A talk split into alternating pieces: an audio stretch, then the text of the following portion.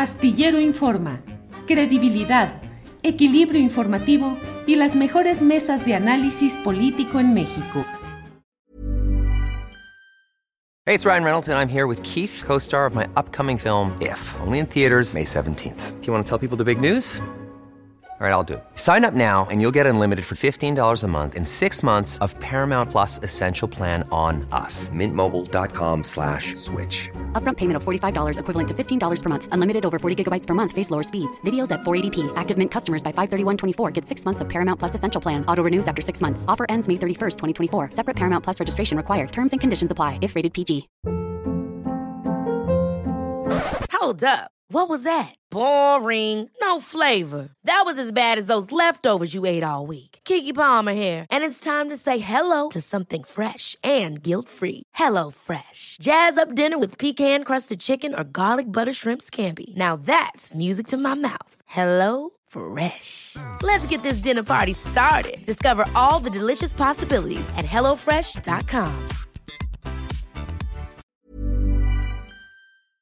Salvador Frausto, buenas tardes. ¿Qué tal, Julio? Me da mucho gusto participar contigo en esta conversación, por lo pronto de dos, en lo que se nos suma Jorge. Así es, así es, ya llegará eh, Jorge Meléndez, que seguro ha de estar eh, en algún tránsito o llegando eh, a, a, integrarse. Pero por lo pronto, ¿cómo ves el tema, Salvador? De estos destapes que ha hecho el presidente de la República, de estas corcholatas opositoras en los que ha mencionado varios nombres de quienes podrían ser candidatos e incorpora inclusive a Carlos Loret, a Carmen Aristegui. Eh, pero bueno, ¿qué opinas pues de este destape de corcholatas opositoras, Salvador? Claro, pues está, está muy divertido. Eh, mencionó 10 personas, eh, nunca pensé si a ti o a mí nos hubieran preguntado eh, mencionar a 10, eh, probablemente no, no, llegaría la lista a ser tan gruesa, porque como todos sabemos, eh, la oposición precisamente lo que carece es de liderazgos fuertes, no ha podido consolidar figuras importantes del lado ni del PAN ni del, ni del PRI. algunos personajes de Movimiento Ciudadano han despuntado en las eh, menciones de quiénes podrían ser los candidatos de la oposición en el 2024.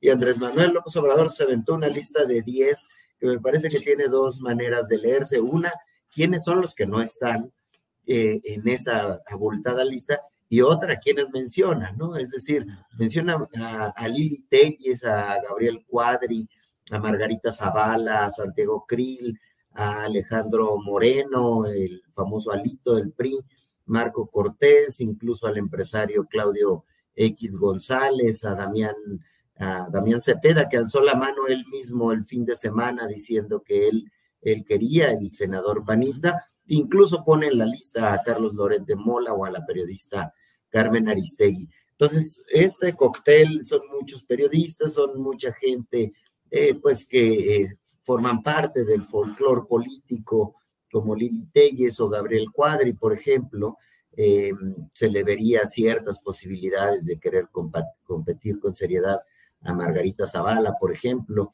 eh, pero no menciona a nadie de Movimiento Ciudadano, me llama la atención que no están ahí los tres de Movimiento Ciudadano, Samuel García, el gobernador de Nuevo León, eh, está también tampoco el gobernador de Jalisco, Enrique Alfaro, y el alcalde de, de Monterrey, Luis Donaldo Colosio, que ha sido mencionado de manera importante en algunas encuestas y que parece despuntar. Pero tampoco está, por ejemplo, Ricardo Anaya, el candidato presidencial del PAN en las elecciones pasadas, que anda dándonos videos eh, prácticamente de manera semanal.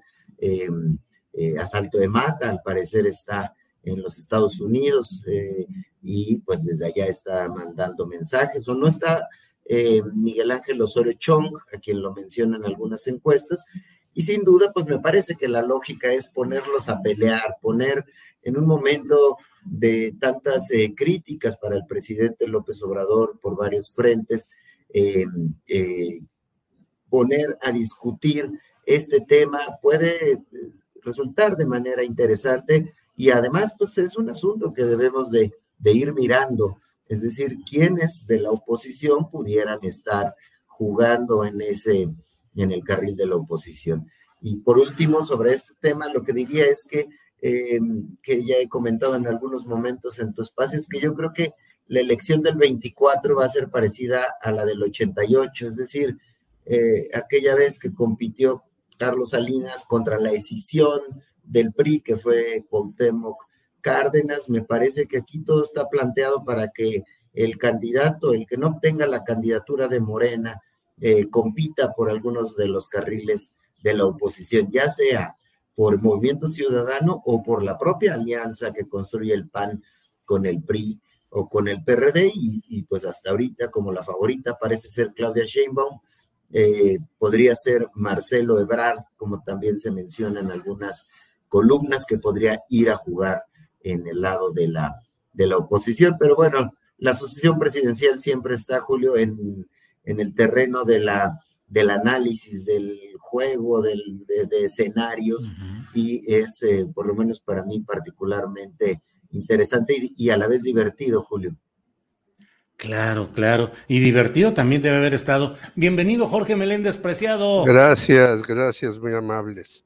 Gracias. Divertido también Salvador Frausto debe haber estado, se le veía al propio presidente de la República haciendo sus destapes y jugando con, pues a sabiendas de que entre 10 nombres no hay uno que se vea con la fuerza y la contundencia como para realmente encabezar algo importante. Yo coincido mucho con lo que tú dices, Salvador Frausto, que dependiendo de la decisión de Morena, ahí podría estar la candidatura viable de la oposición a la llamada 4T, Salvador.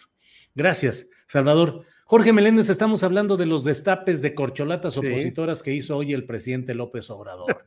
Ya Salvador dijo, no solo lo importante son los nombres que sí incluyó, sino los que no dijo y algunas otras consideraciones. ¿Qué opinas tú sobre el tema de estas corcholatas opositoras, Jorge Meléndez? Pues más que corcholatas opositoras, es ahí un ceviche eh, armado a las volandas o un vuelve a la vida, para usar otra frase de mariscos, que el señor Andrés Manuel se lanza a meter a todos con todos. Yo creo que algunos ni siquiera, bueno, optimistamente se rieron. ¿Cómo voy a estar yo en, ese cóctel? Pero en fin, si el señor López Obrador quiere hacer cócteles, vuelve a la vida o algún otro guiso tabasqueño, pues lo puede hacer. Y aparte de lo que dice Salvador Frausto, que coincido plenamente con él, bueno, pues está Monreal. Es decir, el, señor eh, Marcelo Ebrard se mueve por aquí, se mueve por allá, va, regresa, y de repente cuando llega lo de los eurodiputados, pues no lo esperan para mandar una carta verdaderamente horrenda para mí. Y entonces dice uno, bueno, pues ¿qué hace el canciller? Si ya lo pusieron ahí, ahora a intentar reunirse con la directiva de los eurodiputados.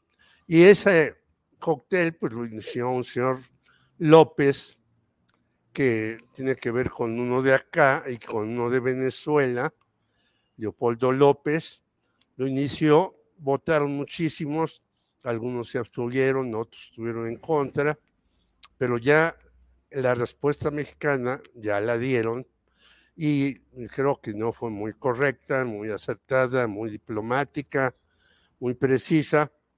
Y entonces ahora el señor Marcelo Ebrard, que ha ido a todo y por todo y contra todo, pues tendrá un poco que bajarle los decibeles en Europa a esta respuesta del señor López Obrador. Pero también tenemos al señor Monreal, no hay que olvidarlo, en donde él va a citar al señor Gers Manero después de la desafortunada propuesta de resolución de la Suprema Corte de Justicia de la Nación en el caso Hertz y la señora que está en la cárcel y su mamá y todo esto, pues Monreal ya salió y dijo, pues yo también quiero que me incluyan, aunque no me incluyen. Y yo platiqué el fin de semana con unos amigos por ahí y me dijeron, bueno, el, los dos, eh, el señor Marcelo Ebrard y el señor Monreal, se, se andan moviendo por otros lados que no es Morena. Yo dije, ¿cómo? Pero si el señor Mario Delgado era parte del equipo del señor Marcelo Ebrard, pues sí, pues era parte del equipo, pero ahora ya no le hace caso al señor Marcelo Ebrard y al señor Mario Delgado, a pesar de que eh, pues los eh, compañeros periodistas le silban, se salen de sus conferencias porque él quiere repetir lo del observador, que los periodistas, que hay algunos corruptos y demás. Pues no, llegan, llegan un momento, el señor que supuestamente dirige Morena, le silban, se salen los periodistas, y nuevamente Morena creo que sigue siendo no solamente un desastre, sino una cosa sin rumbo, sin ética, sin posicionamiento. Creo que un, una actividad que nos va a dar una nueva perspectiva, diga lo que diga el señor López Obrador en las mañaneras, es el 10 de abril. ¿Qué va a pasar con esa famosa revocación de mandato? No porque yo crea que vayan a votar muchos en contra de revocar el mandato al López Obrador, ya la oposición dijo que va a ser el vacío, sino qué número de millones esperan de votos va a recibir el señor López Obrador. Si llega a esta votación muy baja, pues van a quedar muchos muy mal incluyendo la señora Claudia Sheinbaum, que ha mandado el mensaje a muchos de los diputados de la Asamblea de la Ciudad de México que se dediquen a hacer pues este propaganda para esta revocación de mandato. Y entonces el 10 de abril pues vamos a ver cómo se ponen las cosas entre Claudia Sheinbaum, el señor Marcelo Ebrard y el señor Ricardo Monreal que antes recibirá en la Cámara de Senadores al señor, a ver qué Gers nos hace este señor. Ya no será Tortugers, sino Gers Sosmanero.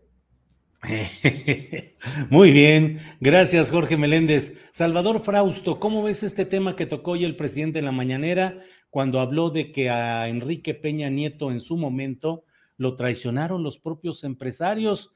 no dio nombres del presidente, pero dijo que les condonaron impuestos, les dieron contratos y traicionaron. ¿Cómo ves eh, ese señalamiento que hace el presidente López Obrador, Salvador?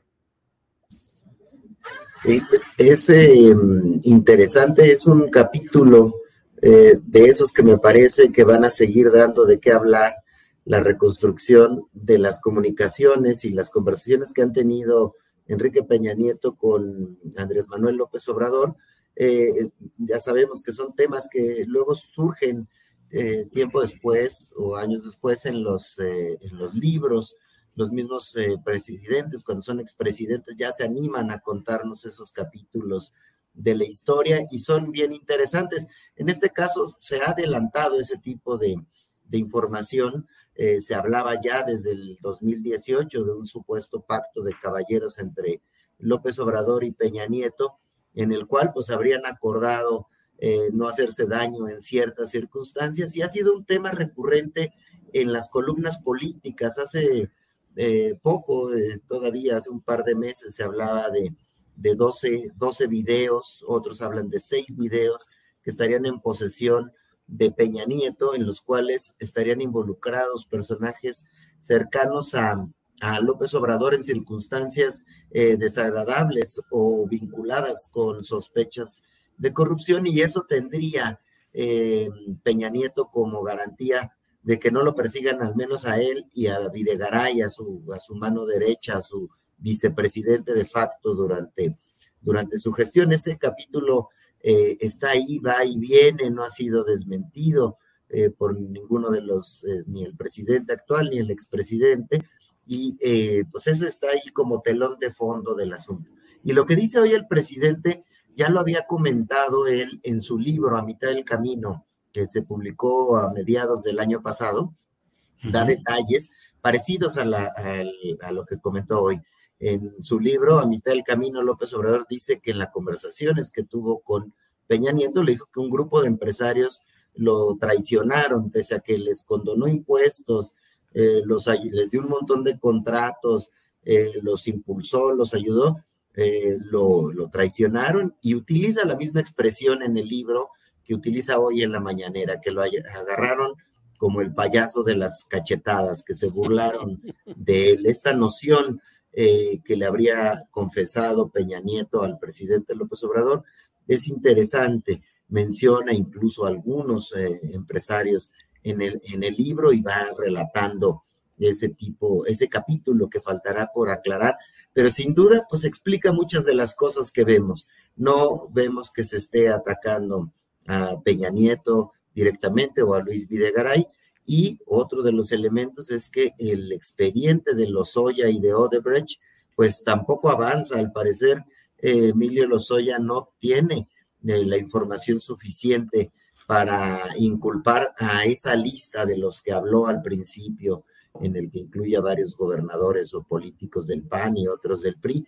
Entonces, eh, ese supuesto eh, pacto entre y esos diálogos entre el presidente y el expresidente serán un capítulo a averiguar. Por lo pronto, pues hay que estar observando eh, los asideros de información que salen, lo que revela el propio presidente, lo que ha publicado en su libro, lo que va saliendo en las columnas políticas y también pues mirar la tranquilidad de Peña Nieto que pasea con su novia eh, por Europa con eh, gestos y mensajes de que él pues está, está muy tranquilo, Julio.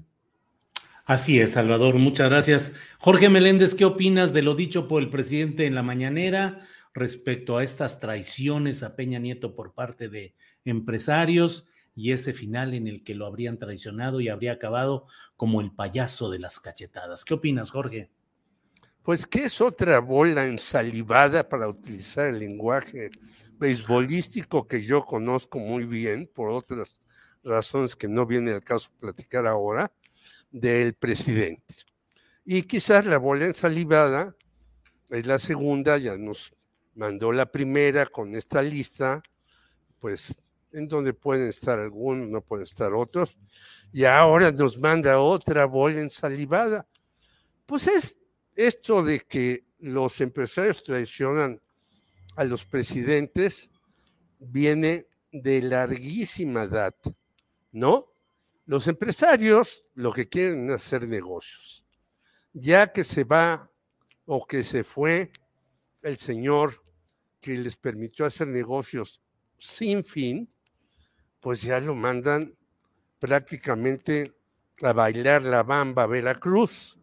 Y como ya no hay ultrajes, pues ahí pueden decir lo que sea y ya no los mete al bote Cuitlago García.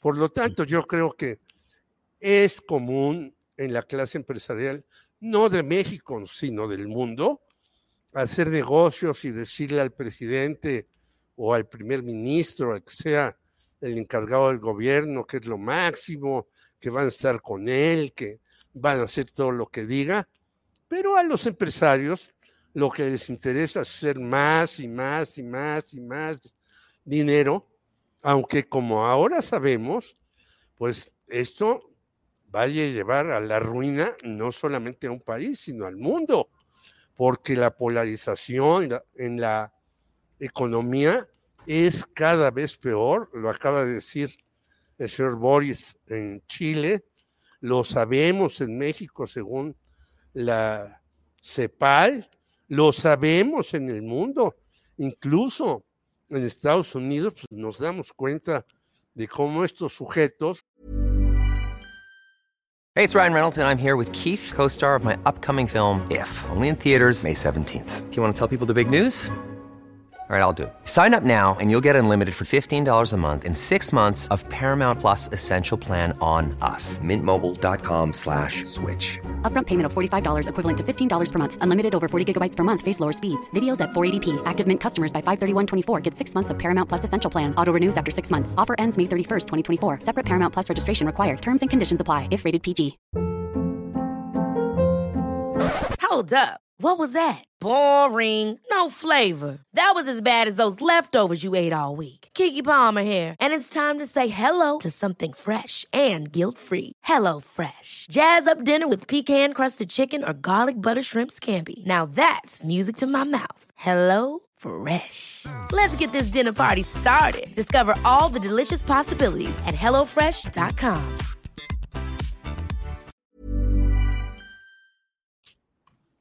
pues el señor Mark Zuckerberg pierde 40 mil millones de dólares y no le pasa nada y cosas así.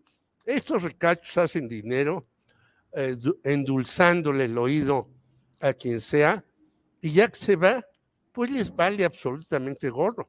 Y yo creo que lo hicieron con Peña Nieto y le regalan tal vez casas, tal vez autos. Antes, bueno, hasta en Francia les regalaban diamantes a los eh, primeros ministros de Francia, de Francia, perdón, y tuvo que venir una ley para decir, no, señores, ustedes no pueden recibir este tipo de regalos, igual que en México sucede que ahora no puedes recibir cierto tipo de regalos hasta X límite.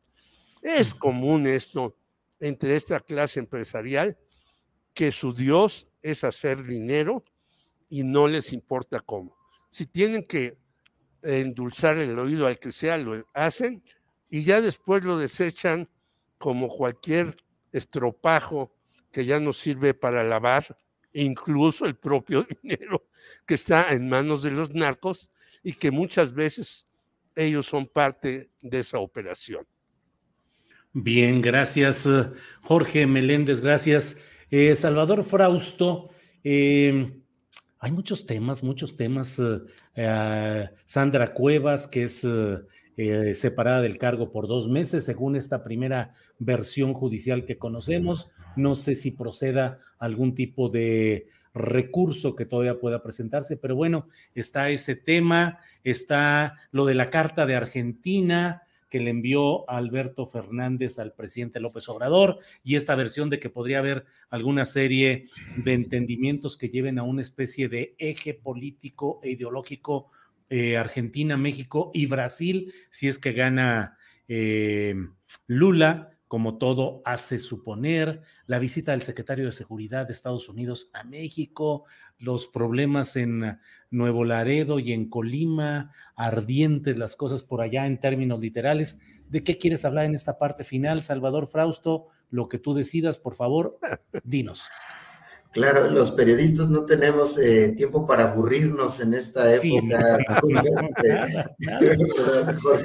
Hay una gran cantidad de temas que se están sucediendo unos a otros muy importantes eh, que van eh, moldeando pues el debate público.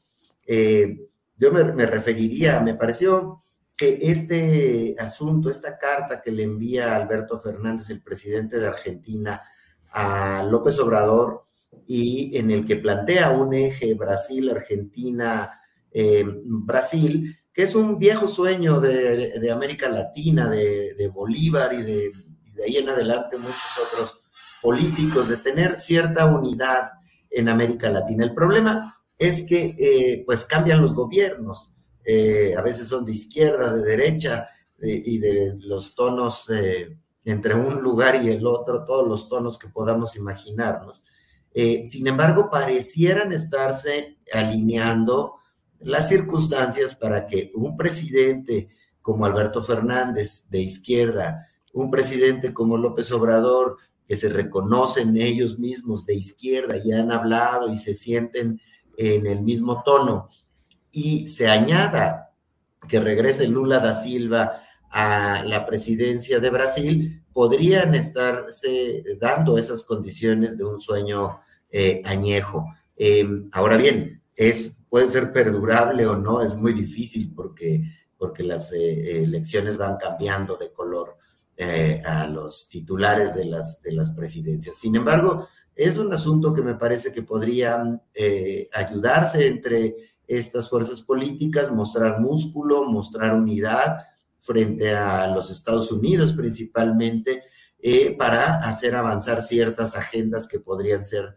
de su interés. Entonces, habría que seguir eso con mucha, con mucha atención, sobre todo el tema de cómo terminan las elecciones en Brasil, a ver si avanza esa agenda, porque ciertamente hay eh, en estos tres eh, países en este momento eh, ese tipo de condiciones. Y si a Colombia, y si Colombia entra en esa ecuación, eventualmente podría también fortalecer esa, esa posibilidad y habrá que, habrá que mirarla, ¿no?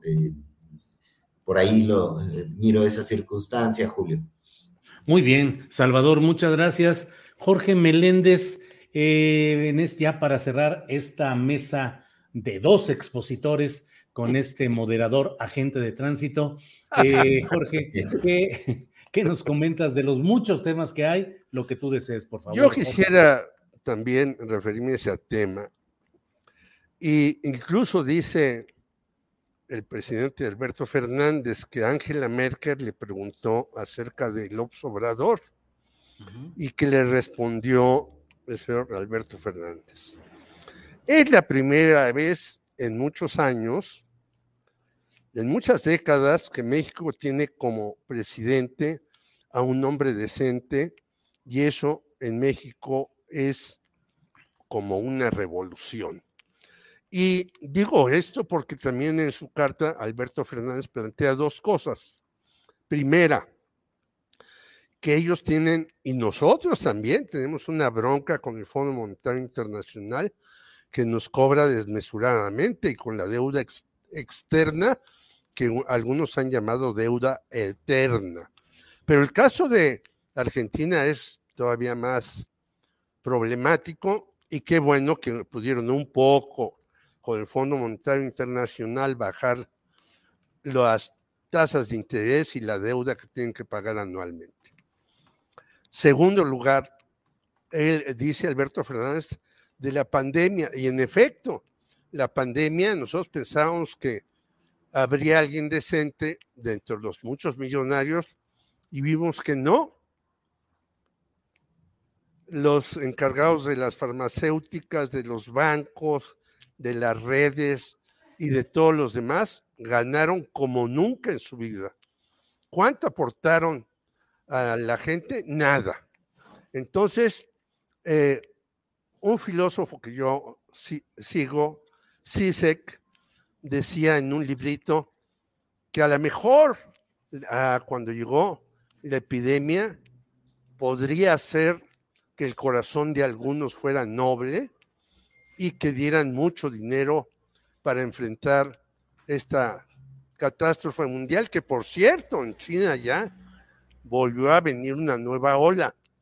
Y pues no, a nadie le interesó aportar para los desvalidos, para el continente africano, ni para nada. Nuevamente, como yo decía, estos señores quieren ganar y ganar y ganar y ganar. No les importa quién muera, quien se enferme, cómo están las condiciones. Entonces, un eje, yo estoy casi seguro que Lula tiene enormes posibilidades de, perdón, de ganar, pero hoy se enfila Petro a ganar en Colombia, un hombre de izquierda. Y si el eje se amplía, aparte de Argentina, Brasil, México, a Colombia y a Chile con Boric, bueno, pues esto es un trancazo, yo digo, a Estados Unidos muy sólido. ¿Por qué digo esto? Porque Brasil, aún con Bolsonaro, y Argentina con Alberto Fernández, pues ya están haciendo una serie de comercio con China y con Rusia. Y entonces, esta carta de Alberto Fernández también hay que verla en una multipolaridad, como hay que ver toda la política. No es solamente una carta donde diga usted es muy chicho, señor López Obrador, hagamos un pacto entre los tres. Bueno, si el pacto se amplía a Colombia, a Chile, a Bolivia y demás, ¿qué va a hacer nuestro vecino del norte con una eh, situación en donde puede haber sorpresas para él mismo? Porque hay que recordar que en Colombia, bueno, hay hasta series de televisión que acabaron con el narco por dos agentes de la DEA que descubrieron, pues puras maquilladas que nos quieren dar y puras cuestiones para hacernos perder la razón. ¿Qué harían entonces ante una circunstancia como esta? Y yo creo que la carta hay que leerla muy puntualmente y hay que sacar conclusiones muy diversas, no solamente entre Brasil, Argentina y México, sino lo que viene con Colombia y lo que está sucediendo en otros países, incluso en Honduras. No hay que olvidar que metieron a la cárcel al presidente y ahora tenemos una primera presidenta que está muy izquierdizada también. Entonces, esto tiene una repercusión mayúscula. Bien, Jorge Meléndez, muchas gracias. Son las 3 de la tarde con un minuto. Estamos ya justamente en la parte final de esta mesa de dos pero no resisto pedirles que nos regalen un minutito, cuando menos, de comentarnos, Salvador Frausto, ¿cómo ves este tema de Sandra Cuevas, esa destitución por dos meses a reserva de que se recurra judicialmente o no? Pero ¿cómo la coloca? ¿Le dará la fuerza para pretender convertirla en una víctima política y potenciar su figura? ¿O crees que no pasará nada eh, en ese sentido, Salvador? Eh, me parece que es eh, difícil que se vaya a potenciar su, figura, Julio, porque en el caso de Sandra Cuevas, bueno, le están políticamente lo que podríamos pensar es recordar un, poco cómo fue que llega a ganar la alcaldía de Cuauhtémoc, pues apoyada, corriendo en el carril de la oposición, pero apoyada por, no tan por debajo del agua por Ricardo Monreal y que es una de las circunstancias que molestó al presidente y a Claudia Sheinbaum sobre el actuar de, el actuar de Monreal. Sin embargo, eh, Cuevas Sandra Cuevas ha mostrado como un, eh, una especie de, agilidad política con no mucha destreza, este, con el tema del problema en el que se metió de agresiones a, a policías y luego con estas acciones de aventar pelotas con dinero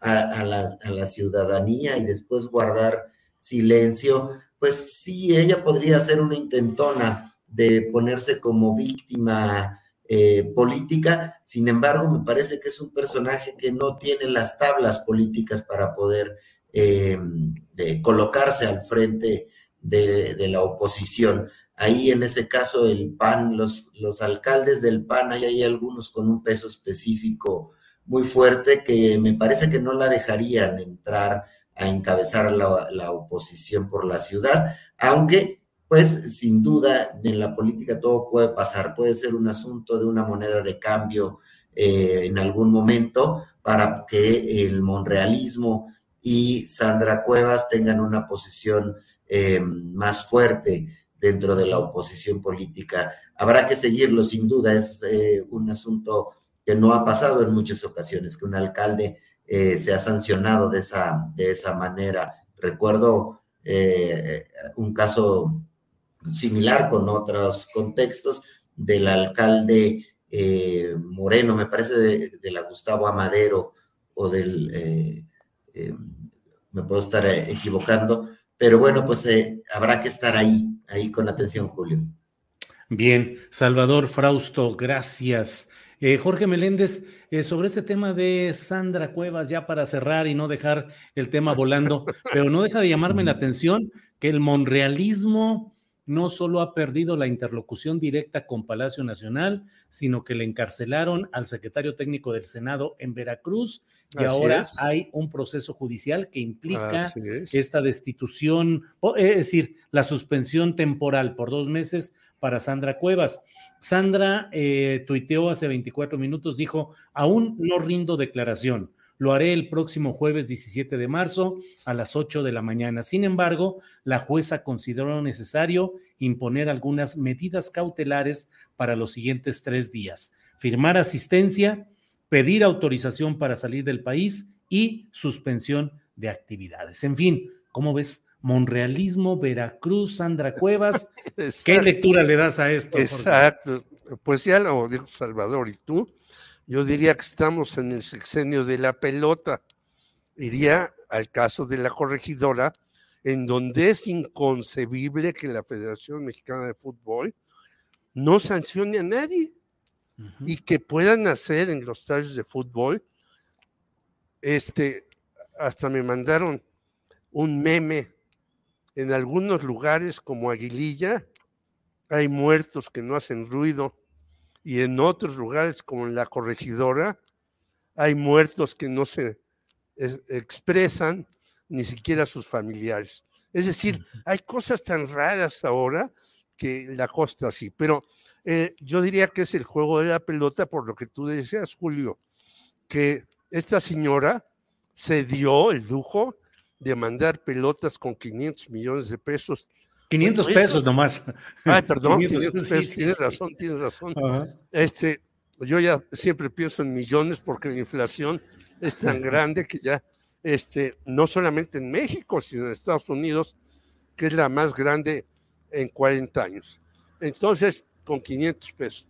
Bueno, esto demuestra pues que el monrealismo agarra de aquí, de allá y de acullá, y entonces pues los sube y luego los tunden. Creo que lo de Sandra Cuevas da para mucho y vamos a ver ahí si hay una mano firme de la señora Claudia Sheinbaum. También es un reto para Claudia Sheinbaum. ¿Qué va a pasar? ¿Se le va a suspender solo a dos meses a pesar de estas restricciones y luego va a regresar? ¿Quién sabe? O ya definitivamente ella va a decir, mejor ahí nos vemos, tiro el arpa y me voy para mi casa porque las cosas están muy difíciles. Es que en estas circunstancias que estamos viviendo de inflación, de pandemia, de crisis, de ataques y demás, por todos lados saltan y también está lo de Nuevo Laredo, que es una bomba que habría que desactivar rápidamente. Entonces, lo de Sandra Cuevas y lo de Nuevo Laredo son los últimos acontecimientos, más otros más que están internacionalmente, son para ponerse a investigarlos y a ver qué puede ocurrir. Pero yo creo que esta señora Sandra Cuevas ya firmó su acta de defunción política. política, política. Política, política. No vaya a pensar que yo la estoy ya asesinando. Su acta de defunción política. Salvador Frausto, muchas gracias por esta ocasión. Buenas tardes, un chorro de noticias y un chorro de trabajo. Eh, lo bueno es que eh, nos gusta este oficio y ahí estamos metidazos en todo lo que viene. Así es que, Salvador, muchas gracias. Muchas gracias, eh, Julio, Jorge. Les mando un abrazo igual para la, la audiencia. Buena semana. Igual, hasta luego. Jorge Meléndez, muchas gracias y buenas tardes. Igual a todos, abrazo. A el equipo, a ustedes dos, a la audiencia y a todos los que nos ven, nos a veces nos elogian, a veces nos regañan, a veces discrepan. Qué bueno que lo hagan. Un abrazo a todos. Gracias a los dos y seguimos viéndonos. Gracias, hasta luego. Hasta la próxima. Muy, hasta la próxima.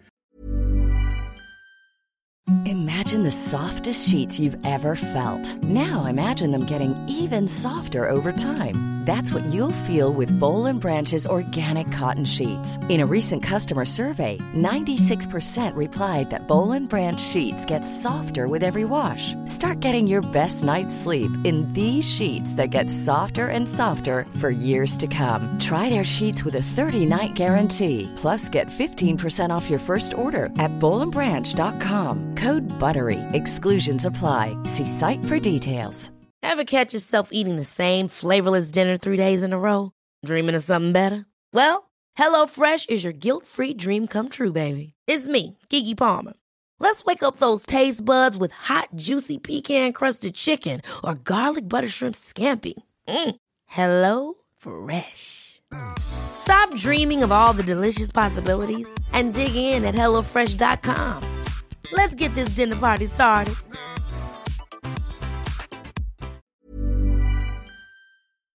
Para que te enteres del próximo noticiero, suscríbete y dale follow en Apple, Spotify, Amazon Music, Google o donde sea que escuches podcast.